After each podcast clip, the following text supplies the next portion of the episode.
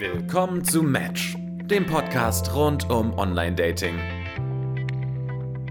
Willkommen zurück zu einer neuen Folge Match, dem Podcast über Online-Dating. Mir gegenüber sitzt Edda. Hallo. Und mein Name ist Christopher und wir haben heute, ich glaube, nein, ich bin mir sicher, die vielleicht spannendste Folge, die wir bisher hatten.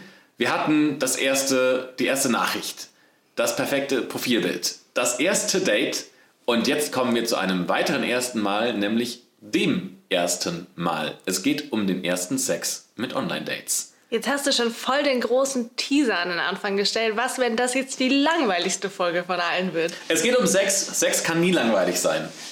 Und Ist damit so? revidiere Ist ich mich so? direkt. Das stimmt natürlich nicht. Natürlich kann Sex auch langweilig sein, aber über Sex reden, ähm, finde ich, ist immer ganz spannend. Hattest du schon mal langweiligen Sex? Natürlich hatte ich schon langweiligen Sex. Wann? Und wie? In welcher Konstellation? Also nicht im Detail, Detail. da, da, das ist hier der falsche Podcast für. Es gibt besser als Sex. Ich glaube, da wird es im Detail alles erklärt. Aber langweiliger Sex, erzähl mal. Also ja, klar hat man auch mal langweiligen Sex. Ähm, ich glaube, gerade dann, wenn man mit manchen Personen mal länger Sex hat, ist nicht jeder Sex immer richtig gut, sondern dann gibt es halt auch mal so die, durch die man durch muss, sage ich mal, sich so ein bisschen durchquält, um dann wieder zu den goldenen Sexzeiten zu kommen, wo der Sex wieder besser wird. Boah, durch die, durch die man durchquälen muss, das klingt schon richtig übel, Mann. Das klingt richtig du? übel. Ja. Als ob jetzt jeder Sex, auch wenn man in einer Beziehung ist, gleich der beste Sex seines Lebens ist. Nein, natürlich nicht. Es gibt halt, glaube ich, routinierten Sex. Aber Sex, durch den man sich durchquälen muss, ist meiner Meinung nach Sex, den man nicht haben sollte. Nee, Also lieber kein Sex als schlechter Sex. Fra meine Perspektive. Ja, ach, da muss ich jetzt gar nicht so unterschreiben. Ähm, ich finde, manchmal ist auch routinierter Sex. Ist halt natürlich nett, weil es natürlich Nähe ist und Zweisamkeit und man hat ähm, eine gemeinsame Zeit, die man verbringt. Und Sex ist halt immer auch sehr angenehm ähm, dann danach. Aber so der, es macht halt nicht immer Spaß. Du willst mir sagen, dir macht Sex nicht immer Spaß? Nee, gerade dann, wenn es langweilig ist. Also gerade dann und für mich Langeweile, um das vielleicht auch zu definieren, ist, wenn die Frau äh, nur da liegt und nichts macht. Ja, das macht keinen Spaß. Aber äh, hm, da, da sind jetzt so viele Ebenen, wo wo ich Fragen habe. Also reden wir von diesen Situationen mit langweiligem Sex, reden wir dann von Sex in Beziehungen oder reden wir von das erste Mal Sex mit jemandem und dann findest du raus, hm, das ist aber langweilig. Naja, beides gibt es. Also es gibt natürlich Sex in Beziehungen, der nicht gut ist, und es gibt auch einfach Situationen, in denen man nicht zusammenpasst sexuell. Und Aber- man merkt, das müssen wir nicht weitermachen. Du hattest Sex in, in Beziehungen, wo du gesagt hast, du hast da gerade keinen Spaß dran? Klar. Also Kein wenn das bisschen? halt. Nicht mal ein bisschen? Ja, wo das Äh, weil halt das ist halt Sex. Nein, ich meine, ja, und, und genau so sehe ich das dann auch. Es ist halt gerade Sex, aber es ist halt so nach Vorschrift und Plan und bürokratischem so jetzt hier und dreh dich um und dann so und dann sind wir fertig und yay, äh, ich gehe schnell duschen. Und das macht natürlich keinen Spaß. Also wenn du nicht das Gefühl hast, dass es irgendwie was Neues ist und dass es ähm, oder dass man auf, auf einer gemeinsamen Länge schwimmt, dann ist das nicht cool. Dann bin das nicht erschüttert. Ich bin regelrecht erschüttert. Ich bin echt sprachlos. Nein, das ich finde, finde ich ich finde, selten. nicht jeder Sex macht Spaß, nur weil es Sex ist. Siehst du das anders? Ich, ich sage, jeder Sex macht nicht gleich viel Spaß, nur weil es Sex ist. Da gibt es durchaus Unterschiede. Da gibt es durchaus die routinierten Male, wo man sagt, ja, okay, es ist jetzt ein bisschen, ich nenne es jetzt mal zielführend. Aber ich habe dabei eigentlich immer Spaß, sonst würde ich es nicht tun. Na, es gibt zwei Arten, wie man das dann sehen kann. Das eine ist so guter Sex, da macht der Prozess des Miteinanderschlafens Spaß. Und es gibt den zielorientierten Sex. Ja. So, da ist der Orgasmus, ist natürlich ein schöner Moment und danach ist man super entspannt und alles ist happy. Aber der Weg dorthin könnte man auch schneller haben. So, da denke ich dann auch so cool, also, Hättest du es dir jetzt selber gemacht, wäre es schneller gegangen. jo, richtig, genau. Das ist spannend und schockierend zugleich. Wann hattest du das letzte Mal Sex, wo du gesagt hast, der hat dir keinen Spaß gemacht? Und was, wa- was hat dir daran keinen Spaß gemacht? Ähm, ich würde sagen, der war dieses Jahr im Ende Januar. vielleicht, Ende Januar, Anfang Februar. Und es war einfach, wir waren sexuell nicht auf einer Wellenlänge. Also es war schon auch so, dass wir persönlich jetzt nicht ganz perfekt miteinander gematcht haben, weil wir waren dann einfach schon da und dann war das halt so, komm, wie es halt bei Tinder-Dates manchmal so ist, so persönlich musst du dich nicht verstehen, da geht es dann halt einfach darum, dass man miteinander Spaß hat für eine Nacht. Mhm. Und äh, genau das ist passiert, aber die Nacht war halt auch nicht so gut. Also ich glaube, das ist dann, das führt bei mir zumindest dann dazu, wenn man so persönlich schon einfach eigentlich denkt, yo, ich könnte jetzt auch gut nach Hause gehen und man dann halt aber Sex durchzieht, nur weil man da war, um Sex zu haben, dann ist der Sex halt auch nicht gut. Ja, das mache ich halt nicht. Gehst du dann also, direkt nach Hause? Ja. Also ich lasse es erst gar nicht zu diesem Punkt kommen. Also wenn ich schon merke, da ist persönlichkeitsmäßig der Fit nicht da, dann kommt es physisch zu genau nichts. Weil für mich hängt es halt immer direkt zusammen. So, ich werde keine, keine Freude mit diesem Menschen körperlich haben, wenn der mich geistig nicht stimuliert. So, wenn ich den nicht klug und witzig finde, dann wird er auch, würde ich den auch nie sexy finden. Und dementsprechend hängt das eine bei mir notwendigerweise mit dem anderen zusammen. Das eine findet ohne das andere bei mir schlicht und ergreifend nicht statt. Ja, ich glaube, da sind wir auf einer Wellenlänge. Und dann gibt es aber auch die Fälle, in denen man persönlich gut miteinander klarkommt, mhm. aber körperlich passt es halt einfach überhaupt nicht. Ja, das passiert halt auch schon mal. Und es gibt halt, glaube ich, Leute, mit denen ist es so ein Prozess. So, da muss man sich einfach ein paar Mal ne, einbumsen, sag ich mal. Und dann läuft es auch. Zumal ja auch, und ich glaube, Frauen sind es vielleicht eher gewöhnt als Männer, weil ich glaube, tendenziell ist es bei einer Frau herausfordernder, sie zum Orgasmus zu bringen, weil bei jeder Frau muss dort unterschiedliche Knöpfe drücken. Das heißt, wenn du als Frau genau weißt, was gemacht werden muss, damit du zum Orgasmus kommst, dann kann man ja auch den Partner entsprechend anleiten. Aber man kann nicht von jedem Partner erwarten, dass der automatisch weiß, was zu tun ist. Manchmal muss man halt auch sagen, so, und jetzt machst du das und dann machst du das und dann machst du das. Danke. Es gibt halt Leute, die sind da Naturtalente muss man schlicht und ergreifend mal so sagen. Die können das einfach sehr, sehr gut, ohne jegliche Anleitung. Es gibt Leute, da muss man sagen, hm, hier kannst du vielleicht mal das noch machen und das noch machen und dann läuft es. Und dann gibt es halt die Leute, wo man sagt, okay, nee, das funktioniert halt überhaupt nicht. Ja, wäre im, bei, dem, bei dem Weiblichen ähm, gibt es einen Begriff dafür ähm, und ich entschuldige mich schon mal vorab für den Anglizismus. Ähm, man nennt es Starfish. Also, ähm, äh, wie, deutsche Wort ist glaube ich Seestern. Ja. Wenn du einfach nur da liegst, alle Beine und Arme von dir gespreizt und dann nur noch in der Gegend rumlabberst, das macht keinen Spaß. Das ist auf jeden Fall unsexy. Kann ich absolut nachvollziehen, dass das keinen Spaß macht. Und die entscheidende Frage aber jetzt für uns, weil wir ja auch über Online-Dating sprechen. Warte, warte. Hast du deinen Shot getrunken? Ich hab. Ich trinke noch einen. Ja. Sehr gut. Mmh. Lecker, lecker. Gute Berliner Luft. Ah. Die spannende Frage, weil wir uns ja über Online-Dating auch hier austauschen, ist ja, wann ist der perfekte Zeitpunkt bei einem Match, um miteinander zu schlafen? Ich glaube, es gibt den nicht. Ich glaube, es gibt nicht diese eine Regel. So, nach drei Dates muss man Sex haben oder nach drei Dates sollte man erst Sex haben oder erst nach drei Dates Sex haben. Ich persönlich halte das alles für kompletten Bullshit. Was sagst du? Ich persönlich glaube auch, es kommt ein bisschen darauf an, wie man sich versteht und wie, also klar, wenn beide sagen, nach dem ersten Date finden wir uns gut und wir können uns vorstellen, miteinander zu schlafen, dann why not? Ich hatte vor nicht allzu langer Zeit, um genauer zu sagen, letztes Wochenende ein äh, Date und ähm, da habe ich ein Mädel getroffen und es war unser erstes Date. Wir sind dann zu ihr nach Hause gegangen und hatten folgende Situation. Wir sind bis auf Unterwäsche bekleidet ins Bett gekommen und ab einem gewissen Punkt, wo man sagt, so, das ist der Point of No Return, da ist klar, dass wir jetzt miteinander schlafen könnten, sagt sie dann halt, naja, also lass uns mal unromantisch werden. Ähm, beim ersten Date habe ich noch keinen Sex. Also ich finde, das ist eigentlich total unnötig. Weil wenn man schon so weit ist, dann zu sagen, Nein, nein, nein, aber weiter darfst du nicht.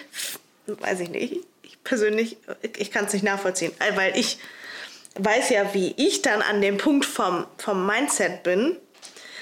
Und ich weiß dann, dass das ja für einen selber auch Folter ist. Man hat dann ja auch Bock. Hat sie auch gesagt. Also sie hat gesagt, sie würde das sehr gerne. Ja, was, was hält Aber dann für sie ist davon es einfach ab? eine Prinzipienfrage. Ich finde das persönlich relativ lächerlich. Ich Aber ich kann das, also bin ich jetzt gerade der Vertreter von äh, Fraueninteressen? Ähm, ich kann das nämlich total verstehen, dass sie sagt, okay, also beim ersten Date, ich möchte auch, dass es dir, also dass ich nicht einfach nur eine Nummer in deinem System bin, sondern dass du sagst, es macht mir auch schon, ist mir schon auch wichtig, ähm, mit dir zu schlafen oder mit dir Zeit zu verbringen, sagen wir mal, also unabhängig jetzt von Sex. Ja, es gibt ja die Menschen, die sagen, ich habe keinen Sex beim ersten Date, weil ich Angst habe, dass mein Gegenüber dann den Respekt vor mir verliert. Und ganz ehrlich, mit solchen Menschen, die den Respekt vor mir verlieren würden, weil ich beim ersten Date mit ihnen schlafe, mit diesen Menschen verbringe ich schlicht und ergreifend keine Zeit. Wenn, wenn mein, mein Partner oder mein, in dem Fall Geschlechtspartner, Datepartner, wie auch immer, den Respekt vor mir verliert, nur weil ich mit ihm schlafe, dann ist es ein Vollidiot, es tut mir leid wenn ich, wenn ich Bock habe, mit dem zu schlafen, dann schlafe ich mit dem. Und wenn nicht, dann halt nicht. Ob es das erste Date oder das hundertste Date ist. Ich kann auch gar nicht nachvollziehen, warum man den Respekt vor jemandem verlieren sollte, nur weil man Sex miteinander hat. Genau das, das verstehe ich halt auch nicht. Und ich glaube, das ist aber die Befürchtung, die viele Menschen haben. Was, woraus genau das resultiert, nämlich dieses, nein, erst beim dritten Date haben wir Sex. Aber jetzt aus deiner weiblichen Perspektive, gibt es Situationen oder gab es Situationen, wo du gemerkt hast, nachdem ihr Sex hattet, war das so Luft raus, kein Bock mehr, einfach nur, das war das Ziel, Ziel erreicht, Spiel vorbei. Ja, aber nicht, weil ich den Respekt vor diesen Menschen verloren habe, sondern weil ich gemerkt habe, man ist da schlicht und ergreifend einfach nicht kompatibel und es macht mir einfach keinen Spaß. Das hatte ich tatsächlich, also ich bin so ein, ich war lange Zeit ein serieller Monogamist und habe dann das Was ist denn ein serieller Monogamist? also wenn man einfach ähm, hintereinander einfach nur monogame Beziehungen hat. Ich Mhm. hatte halt diese Casual-Sachen hatte ich ganz lange gar nicht. Und dann hatte ich sie mal irgendwann. Casual würde ich Ah, als unnötigen verdammt, Anglizismus verdammt. bezeichnen. Ah, Das bringt mich in Teufelsküche. Ich glaube, vorhin hast du auch einen überhört. Ich habe auch extra nichts gesagt in der Hoffnung, dass, ähm, dass dir Ich bin dir auffällt. einigermaßen dankbar dafür. Ah, die Du hast Luft. schon? Ich habe schon, ja. Verdammt. Oh, ich habe jetzt meinen auch randvoll gemacht, ne? Ich versau dir Ja, jetzt vielleicht gleich deinen. Tisch. Ex so eine Arschloch. Mmm, lecker. Nam, nam, nam, nam, nam. Das gute Ähm, Pfefferminz. Ja, also ich war ähm, lange Zeit serieller Monogamist und hatte dann mal so eine Casual-Geschichte und habe dann relativ schnell gemerkt, ähm, dass mir das zu dem Zeitpunkt keinen Spaß gemacht hat. Ähm, ich habe mich danach irgendwie total weird. Ge Ach, scheiße. Ah, Habe ich gerade so den äh, Geschmack von Pfefferminz verloren. vergiss es. Du hast gar nichts mehr in deinem Glas. Hallo, das zählt nicht. Ach. Das zählt nicht. Das ist ein schäbiger Rest, Christopher. Du betrügst hier doch. Und deswegen kriege ich gleich einen Liter nachgeschenkt. Ja, muss ja nicht Oh, alles auf wow. einmal trinken. Nur einen Schluck. Ach, Boah, wir haben gleich diese Flasche leer. okay, Moment. Hm. So. es wird geschmacklich nicht besser. Nee, es ähm, wird doch, glaube ich, vom Redefluss gleich nicht besser.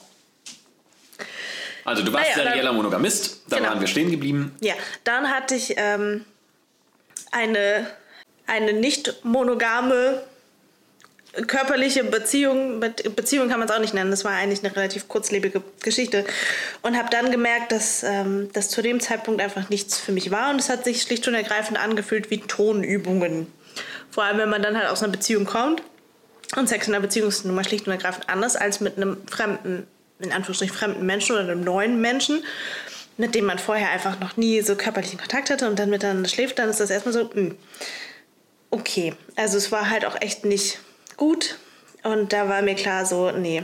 Also es war jetzt weder persönlich, also hat, man hat sich gut verstanden, aber es ist jetzt nicht so, dass ich sage, hurra, das war mein Traummann.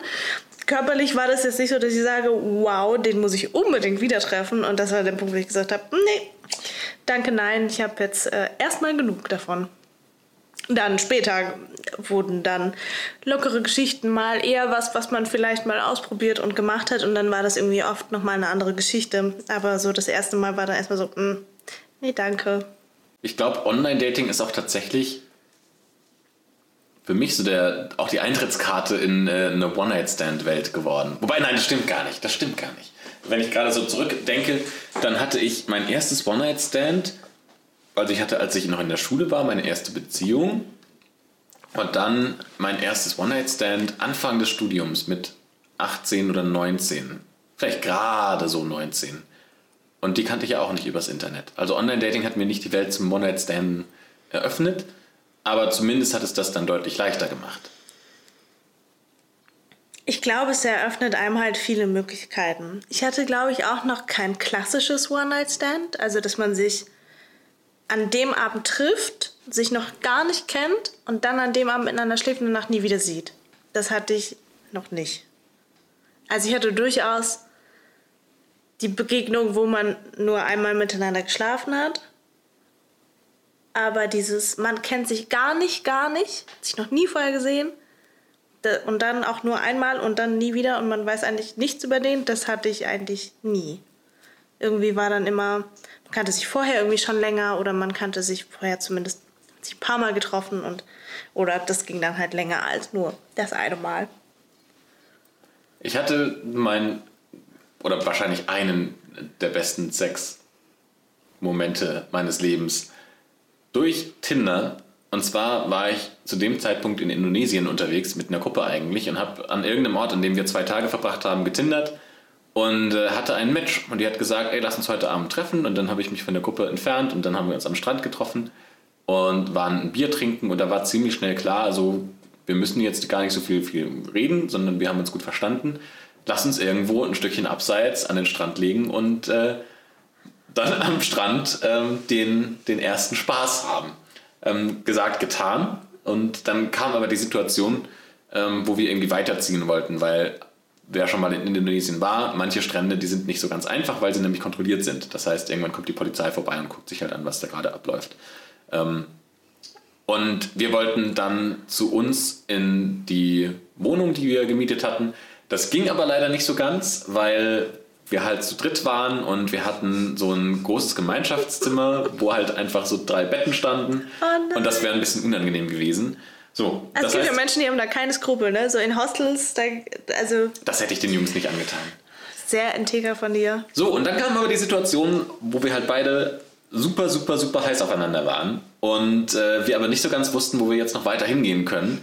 Und dann habe ich das so gemacht, dass ich den beiden Jungs am nächsten Morgen gesagt habe, okay, ihr beide fahrt jetzt weiter, ich bleibe noch eine Nacht hier. Und dann habe ich mir die für den Rest des Tages und der Nacht ähm, in, unsere, in unser Haus geholt, das wir da gemietet hatten, in das kleine Häuschen.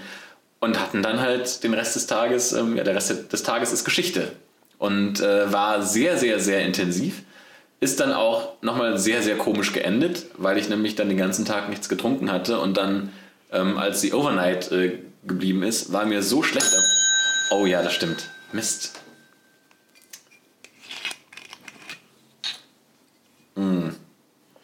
Es wird ah. nur besser.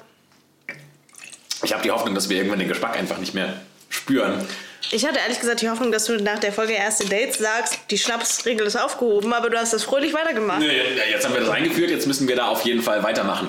Wir haben vielleicht zwei Probleme. Sie ist dann über Nacht geblieben und mir war am nächsten Morgen total schlecht und sie hat dann schon gesagt, so komm, wir gehen jetzt zum Arzt und ich habe mich da voll geweigert. Ich wollte im Bett liegen bleiben, mir war einfach richtig, richtig übel. Und äh, sie hat mich dann irgendwann zum Arzt geschleppt, also hat mich dann gezwungen, ähm, so einen indonesischen Schamanenheiler aufzusuchen. Ich weiß ehrlich gesagt nicht, ob es da in irgendeiner Form medizinische Standards gibt, die sie einhalten müssen, um Arzt zu sein, aber es war halt so ein kleines Räumchen mit einer Liege, die sah zumindest einigermaßen professionell aus. Und äh, der Typ hat dann gemeint, jo, du bist halt dehydriert. Ich habe die Hoffnung, dass er das richtig diagnostiziert hat. Auf jeden Fall hat er mir dann Medikamente gegeben und äh, mir war dann den ganzen Tag noch schlecht und ich habe halt Wasser getrunken ohne Ende und sie hat sich noch ein bisschen um mich gekümmert. Und dann musste ich ganz ätzend auf so einem kleinen Motorboot ähm, von der Insel runter und auf eine andere Insel drauf, um weiterfahren zu können. und diese Motorbootfahrt war, glaube ich, einer der schlimmsten Momente meines Lebens, weil mir so übel war. Und äh, dann aber dieses Motorboot halt auch die ganze Zeit geschwankt ist und das war, also ich sah, glaube ich, auch nicht gesund aus in dem Moment. Dafür hatte so einen Tag lang ganz schön viel Spaß. Einen Tag lang richtig gut Sex und zwar den ganzen Tag lang. Gefühlt. Und dann dafür ging es ja die Rest der Zeit einfach elend. Ja, das stimmt, aber das sind so die Ups und Downs. Aber im Großen und Ganzen ist mir die Geschichte positiv in Erinnerung geblieben. Abgesehen davon, dass sie danach total elend ging. Das stimmt, aber zurückblickend jetzt ähm, war das einfach eine, eine wahnsinnig tolle. Aber ich, glaub, ich glaube auch, dass es einer der besten Sexmomente für mich war, weil einfach die Gesamtsituation so besonders war. Ich war ein Jahr lang unterwegs in Australien und Indonesien und am Ende noch in Korea, aber ähm, das war in dem Part in Indonesien, ja, in einem Land, in dem du normalerweise nicht bist. Ähm, mit wahnsinnig vielen spannenden Eindrücken. Es ist super warm. Äh, dann matchst du ein Mädel auf Tinder und du triffst dich halt und dann hast du halt eben diese Situation, wo du sagst, okay, den ganzen Tag lang ähm, sind wir jetzt zusammen und äh, lass uns die Zeit nutzen. Und das war sowas, was in der Spontanität ich von mir auch bis dahin noch gar nicht kannte. Inwieweit würdest du sagen, ist Sex, den man mit Menschen hat, den man über Online-Dating kennt, anders als Sex, den man mit Menschen hat, die man im echten Leben getroffen hat? Würdest du sagen, da gibt es einen Unterschied? Ich finde Sex mit Menschen, die man im echten Leben getroffen hat, zu Beginn immer besser. Mhm. Weil man nämlich eine gemeinsame Story hat. Also die Story, wie man zu diesem Sex gekommen ist, ist was anderes. Ich finde, das ist halt also klar ist das super unromantisch zu sagen, komm, wir treffen uns bei mir um 8, komm vorbei, zieh dir was Nettes an und dann äh, los geht's. Was ziehst du dir denn Nettes an? Ich glaube, bei Männern ist es relativ, relativ begrenzt, was man sich nett anziehen kann. Das ist halt äh, einfarbig und frisch gewaschen. Ich glaube, das ist die wichtigere Eigenschaft. Meistens schwarz. Oh, TMI, Christopher. Den muss ich nicht wissen, Bro. Erzähl weiter.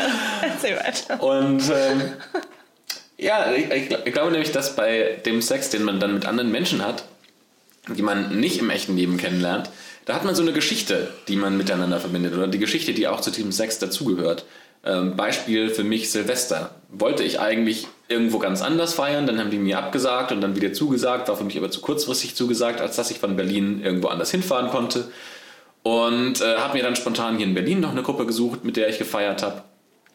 Und äh, habe da ein Mädel kennengelernt, eben auf dieser Party. War eine nette kleine Party, aber am Ende sind wir dann halt noch in irgendeine Bar gegangen und sind dann zu ihr gegangen. Und so dieser ganze Prozess von, ich war erst mega angenervt, weil ich eigentlich zu Freunden gehen wollte und dann hat das nicht geklappt und äh, musste mir dann noch ganz schnell was anderes suchen, bis hin zu, wir sind jetzt auf dieser Party, der Abend ist cool und ich mag das Mädel. Ähm, ist natürlich nochmal was ganz anderes, als zu sagen, du schreibst jetzt mit jemandem mal ein, zwei Tage, checkst, dass die ganz cool sind, gehst dann ein Bier trinken und hast dann Sex. In dem Sinne, glaube ich, spart dieses im echten Leben kennenlernen und dann mit jemandem schlafen, spart halt diesen Zwischenschritt. Weil du merkst ja dann im echten Leben relativ schnell, ob du jemanden gut findest oder nicht, ob du jemanden attraktiv findest, ob die Chemie halt passt. Das heißt, diesen Zwischenschritt mit man matcht und so und man schreibt, das ist vielleicht ein Stück weit spart einem das Zeit einerseits, andererseits halt auch man spart viele potenzielle Dealbreaker. Also wenn ich so darüber nachdenke, wen ich im echten Leben attraktiv finde versus die Leute, die ich in, ähm, in auf Dating-Apps beispielsweise matche, treffe ich im echten Leben halt auch auf Menschen, wo ich sagen würde, wenn ich die in einer Dating-App getroffen hätte, hätte ich sie wahrscheinlich nicht gematcht. Aber ich finde, im echten Leben haben die so eine Ausstrahlung, so ein Charisma, so ein Charme einfach, dass ich sie trotzdem attraktiv finde.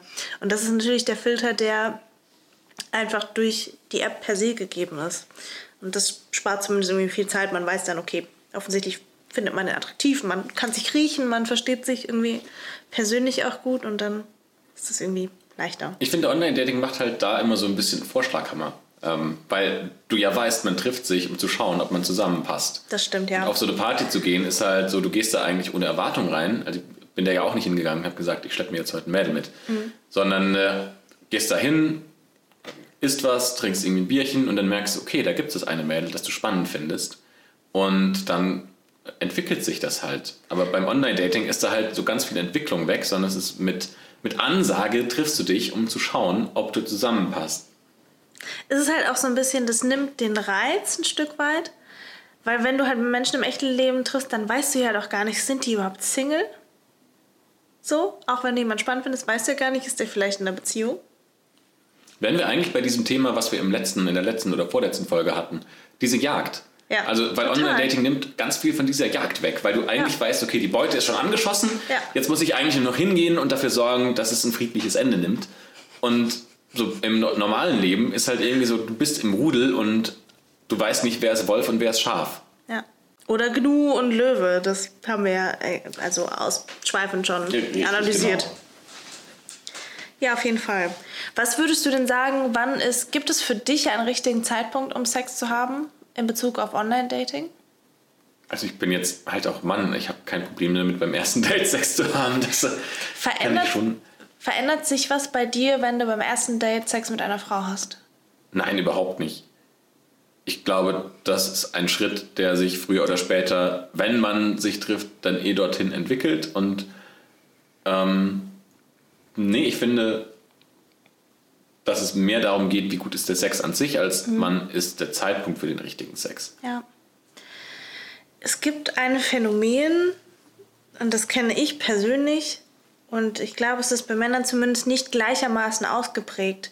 Und da riskiere ich jetzt den Shot und ich nutze diesen Begriff und ich nenne ihn Pussy Haze. Du bringst mich in die Bredouille. Ja. Ja, ja, und das ist das Aber Phänomen, erklär den das- noch mal für uns. Ja, Pussy Haze ist quasi der Zustand, den man hat, nachdem man mit jemandem geschlafen hat. Und das Hirn ist irgendwie geflutet von Oxytocin, quasi auch diesem Bindungskuschelhormon. Und dann kann es schon mal schnell passieren, dass man glaubt, wow, der ist aber toll.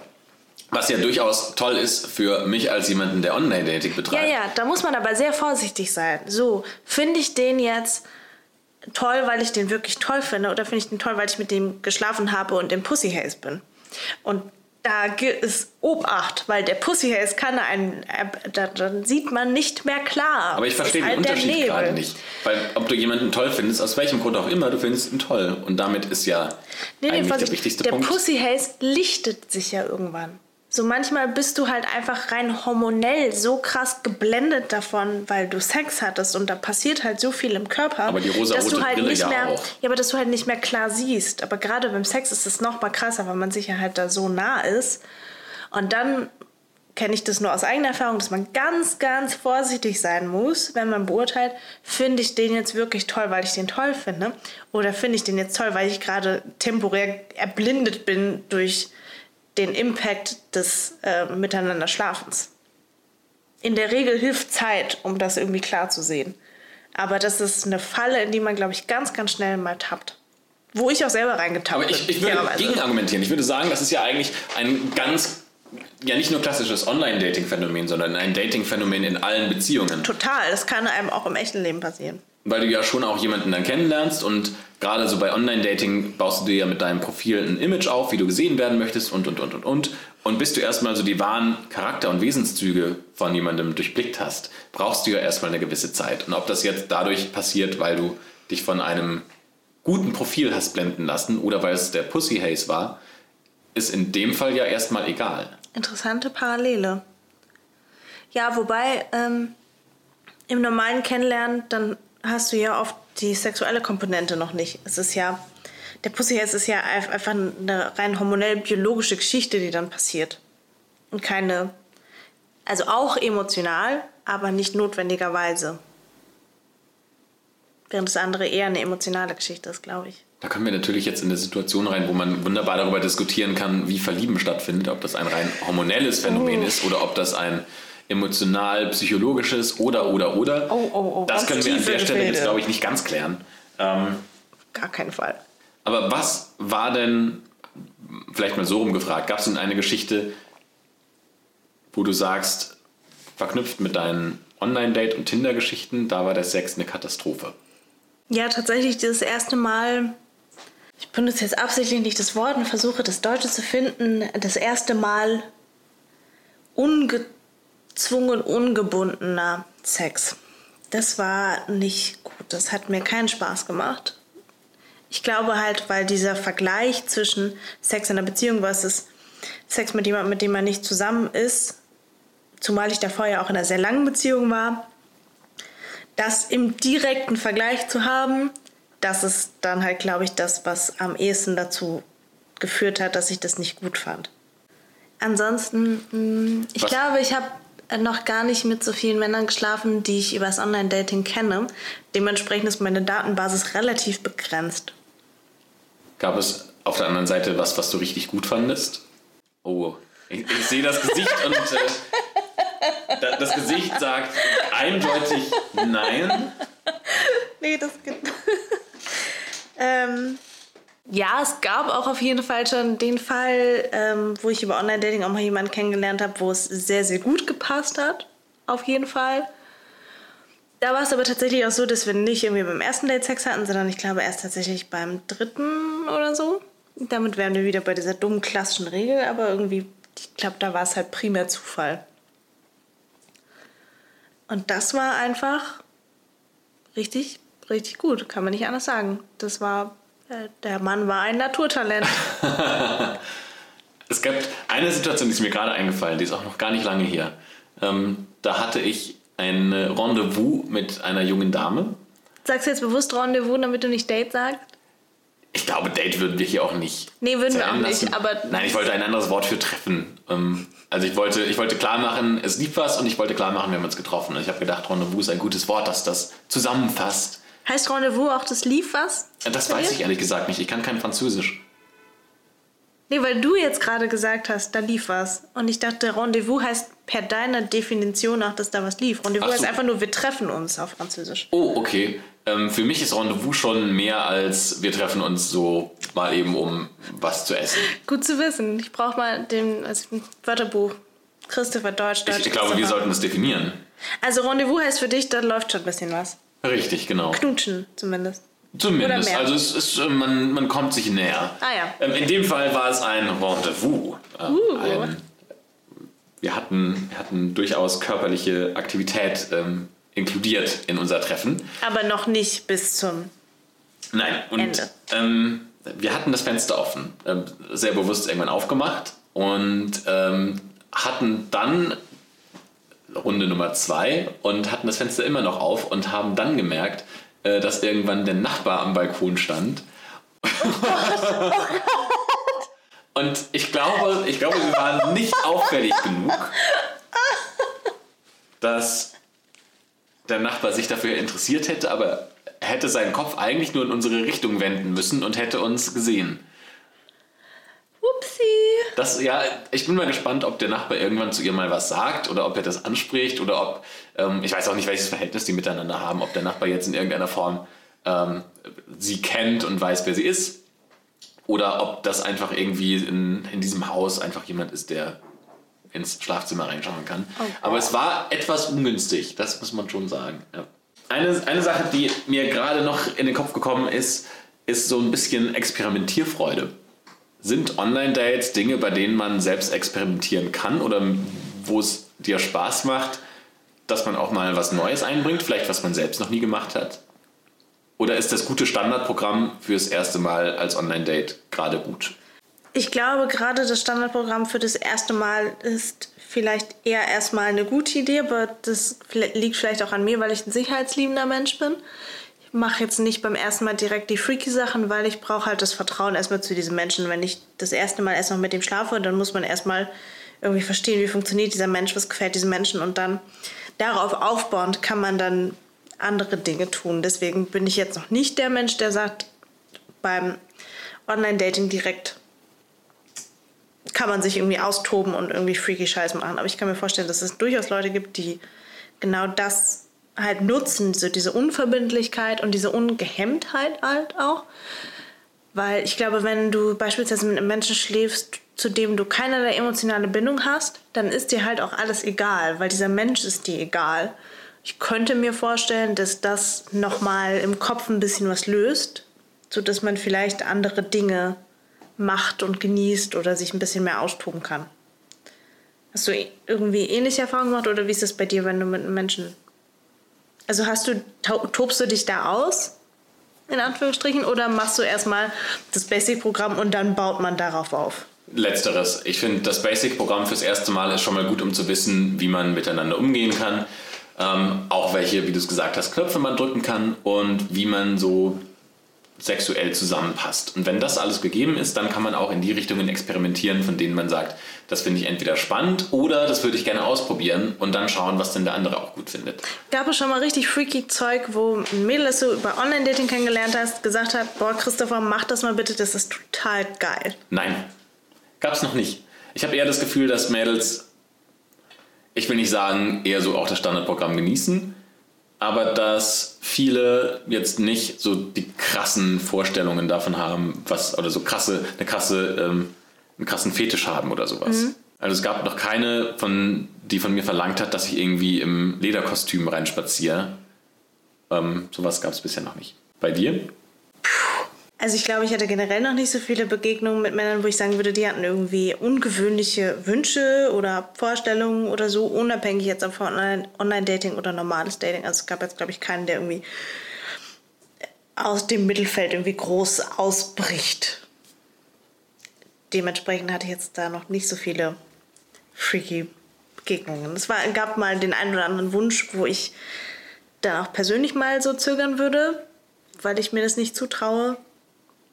Aber nicht, dass ich dich jetzt dazu drängen möchte, aber es wäre natürlich interessant zu wissen, was das war. Sowas wie würgen.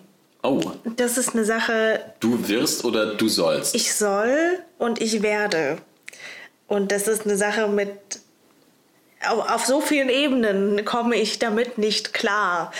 Also zum einen möchte ich das selber nicht, weil ich ja ein Kontrollfreak bin und der Gedanke, diese Kontrolle abzugeben, ist für mich ein Stück weit okay. Aber wenn es tatsächlich darum geht, so die, die körperlichen Funktionen, die ich brauche zum Überleben, dann finde ich es nicht so cool, da die Kontrolle abzugeben. Ähm, und umgekehrt auch dieses, wie fest kann ich zudrücken, ohne dass der erstens ernsthaft Schmerzen hat und zweitens ernsthaft Probleme bekommt zu atmen traue ich mir nicht zu, weil ich habe es auch noch nie gemacht. So, woher soll ich das? So, wo ist die Grenze zwischen Stimulation und äh, er stirbt? Und dementsprechend war ich da leider an einem Punkt, wo ich sagen musste, sorry, Bro, was ist dann passiert? Happen. Hat er das verstanden oder hat er gesagt, okay, dann können wir uns nicht weiter treffen? er hat jetzt nicht explizit gesagt, dass äh, er das von mir möchte, aber er hat gesagt, dass er das gut findet. Und dann habe ich gesagt, ganz ehrlich, ich habe damit halt noch keinerlei Erfahrung. Ich traue mir das halt nicht zu, weil ich habe halt auch keine. Ich will dir halt auch nicht wehtun. Okay, klingt spannend. Ähm, habe ich so jetzt persönlich auch noch nicht erlebt. Äh, ich habe mich gerade aber noch gefragt, wie sieht es aus mit Verhütung? Also wer trägt die Verantwortung dafür, dass Kondome da sind? Beide. Also ich glaube ja auch immer, Kondome sind wie Klopapier, das sollte man immer zu Hause haben. Und da, wo man ist, sollten Kondome sein. Punkt. Ich habe auch immer Kondome in meinem Geldbeutel. Und da lachen mich Mädels dann immer für aus, wenn es dann zur Situation kommt und ich dann sage, Moment, lauf schnell zu meinem Geldbeutel und äh, hol sie raus. Warte, warte, musst du dann zu deinem Geldbeutel laufen, weil die keine da haben? Oder machst du das, weil, na, du hast ja auch welche dabei? Nein, ich mach nein. Also entweder weil jetzt gerade keine greifbar bei ihr sind, je nachdem, oder auch gibt es ja auch, weil die Passform nicht stimmt. Also die, die da sind, sind nicht die passenden. Ah ja, okay, das, das und verstehe ich. Da habe ich dann schon meine, also hat man ja auch Erfahrungswerte, ich habe meine, mhm. meine Standardmarke, die ich dann kaufe und weiß, das passt und ist angenehm und funktioniert. Und damit fühle ich mich sicher. Ist so ein bisschen wie mit, oh, jetzt fällt mir kein guter Vergleich ein. Du weißt, was ich meine. Es ist einfach was, ich fühle mich sicher, ich weiß, ja. das passt und es ist bequem. Ja. ja. Und dann ähm, nehme ich lieber meine. Wobei im Portemonnaie ja halt auch echt, wie lange, also je nachdem, wie lange man die mit sich rumträgt, wird es halt auch unsicher. Tust du die dann frisch da rein oder sind, trägst du die eine Weile mit dir rum? Ich trage die natürlich schon eine Weile dann mit rum. Ähm, ich würde mal sagen, so zwei, drei Monate und dann wechsle ich die aus. Siehst du, und das wäre zum Beispiel eine Sache, da könnte ich nicht mit leben. Wenn ich nicht weiß, wie lange der Dude diese Kondome schon in seinem Portemonnaie mit sich rumgetragen hat, ob die vielleicht schon porös und unsicher sind, no way. Oh, übrigens. Mm, das zum Wohl. Cheers. Nein, aber das Problem löst sich ja auch nicht dadurch, dass du selbst Kondome. Okay, vielleicht schon, weil du weißt, wann du sie gekauft hast. Ähm, aber im, im Kern wenn du zu Hause Kondome hast und du bist dir nicht ganz sicher, wann hast du sie gekauft? Nee, nee, nee. Es geht nicht um Ablaufdatum, sondern es geht darum, dass in einem. Ach so, dass sie in einem so Reibung haben. Genau, und dann werden die halt porös und das ist halt total gefährlich. Und wenn ich nicht weiß, wie lange der Dude diese Dinger schon in seinem Portemonnaie mit sich rumgetragen hat, dann, es tut mir leid, dann ist mir sein Komfort halt auch herzlich egal, wenn es darum geht, ob ich potenziell schwanger werde oder nicht. Dann sage ich, nein, nein, Freund. Entweder du ziehst die an, die es gibt, oder ähm, die Party findet nicht statt. Deswegen Respekt, dass es da scheinbar genug Frauen gibt, die sagen, ja, ja, dann hast du halt irgendein Kondom aus deinem Portemonnaie. Kann halt sein, dass es da schon zwei Jahre drin ist. Oder zwei Tage. Man weiß es nicht. Ich glaube, es hat aber auch viel damit zu tun, weil ich als Typ so seriös wirke. Und äh, sie deswegen glauben, dass ich da auch, also dass sie mir da vertrauen können. Dass die Leute grenzenlos Vertrauen haben, dass ich einfach so ein Kontrollfreak bin, dass ich damit niemals umgehen könnte. Ja, Verhütung ist halt tatsächlich ein, ein Thema. Also ich beispielsweise nehme schon seit meiner letzten Beziehung die Pille nicht mehr, weil es mir einfach nicht gut tut. Und ich glaube, da, so geht es vielen Frauen, dass sie die einfach nicht gut vertragen, weil die Nebenwirkungen halt einfach sind halt Nebenwirkungen. Ist nicht so hübsch.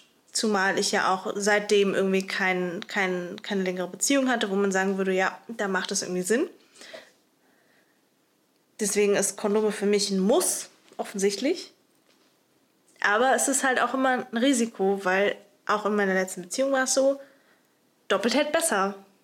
Ich habe die Pille genommen und dazu noch das Kondom. Und dann ist, bist du auf jeden Fall sicher, dass selbst wenn du noch ein Kondom hast oder wie auch immer, es trotzdem sicher ist. Also in Richtung Empfängnisverhütung auf jeden Fall. Ich glaube, gerade dann, wenn man dann in eine längere Beziehung reingeht und man sich sicher ist, dass was Krankheiten angeht, man geschützt ist, dann kann man darauf auch verzichten. Lasst euch testen, Kinder. So, sollen wir noch einen Link einfügen zu einer Teststation und äh, ich, ich, weiß gar nicht, geht man da einfach zum Arzt? Ihr könnt, das ist, die ihr einfachste könnt, Variante, ne? Ja. Googelt es, Kinder. Ich glaube, es gibt aber auch Stationen, zu denen man gehen kann, die das tatsächlich auch anonym machen. Also so, wie nennt man das denn? So ein bisschen wie wenn Leute Blutspenden gehen und dann äh, gibt es ja so Stationen, die aufgebaut werden zum Blutspenden. Genau sowas gibt es auch für Geschlechtskrankheiten. Kriegt man dann auch Gutscheine für Snacks? Du kriegst vielleicht, ja, wer, wer, weiß, vielleicht kriegst du nach dem zehnten Mal noch irgendwie eine kostenlose elfte Behandlung oder sowas beim Arzt deines Vertrauens dazu oder sowas. Oder so ein Special Button, wenn du Boah, so geil, den kannst du dir so ans Revers machen und dann am Anzug tragen. Hallo, ich bin frei von Geschlechtskrankheiten. Na, wenn das mal kein Kriterium beim Online-Dating ist. Das wäre total geil. Wenn du so statt diesem blauen Häkchen im Sinne von, du siehst aus wie auf den Profilbildern ein blaues Häkchen hast von wegen, du bist frei von Geschlechtskrankheiten. Das wäre mega. Vielleicht kommen wir irgendwann dahin, dass man diesen, es gibt ja diesen Fingerprint-Sensor am Handy, dass man den auch für Geschlechtskrankheiten nutzen kann. Boah. Das führt, glaube ich, in eine also, etwas falsche Richtung. Ich glaube, die Berliner Luft hinterlässt langsam ihre Spuren. Wir sollten das an dieser Stelle besser beenden und bedanken uns für jegliche Form der Aufmerksamkeit. Geschützt oder ungeschützt? Richtig. Wir hoffen, ihr hört das nächste Mal auch zu mit Edda, Christopher und der genötigen, der nötigen Prise Berliner Luft. Von der man bestimmt nicht schwanger wird. Na, auf jeden Fall nicht. Und ähm, wünschen euch eine schöne Woche und wir hören uns nächstes Mal wieder. Bis dann. Ciao. Ciao.